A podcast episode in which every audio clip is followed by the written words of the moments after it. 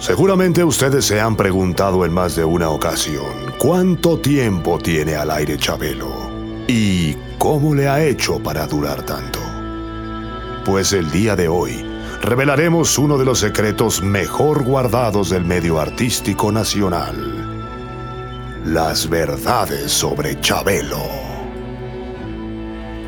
Nadie sabe la fecha exacta del inicio del programa algunos lo remontan a la época de la conquista y otros lo sitúan en la Revolución Mexicana. Lo que es cierto es que muchas generaciones no han visto otra cosa los domingos por la mañana que el programa en familia. Incluso los archivos de Televisa de esa época han sido destruidos. Por lo tanto, un comando de investigadores de élite, guiados por el gran periodista de espectáculos Pedrito Sola y el observador de los cielos Jaime Maussan, han entregado un informe muy completo al respecto. Desde hace cuatro años, Televisa se dio cuenta que la posible desaparición de Chabelo traería consecuencias económicas que la empresa no estaba en condiciones de afrontar. Fue por ello que se buscaron desesperadamente alternativas en todo el mundo. La clonación fue descartada porque de nada serviría un bebé Chabelo.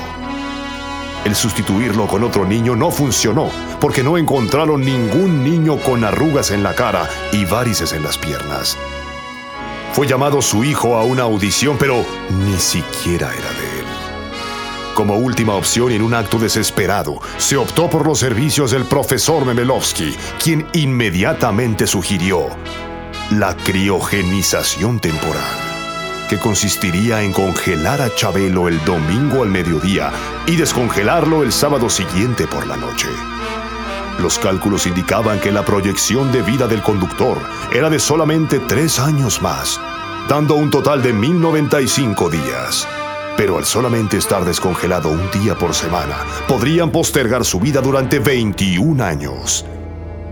Es ahora cuando podemos explicar el por qué la empresa tiene contratos multimillonarios con Flippy, Milo, Muebles Troncoso y Bubble Gomers hasta el 2028.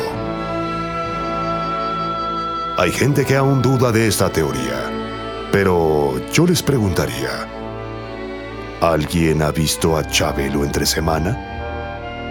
Piénselo y saque sus propias conclusiones.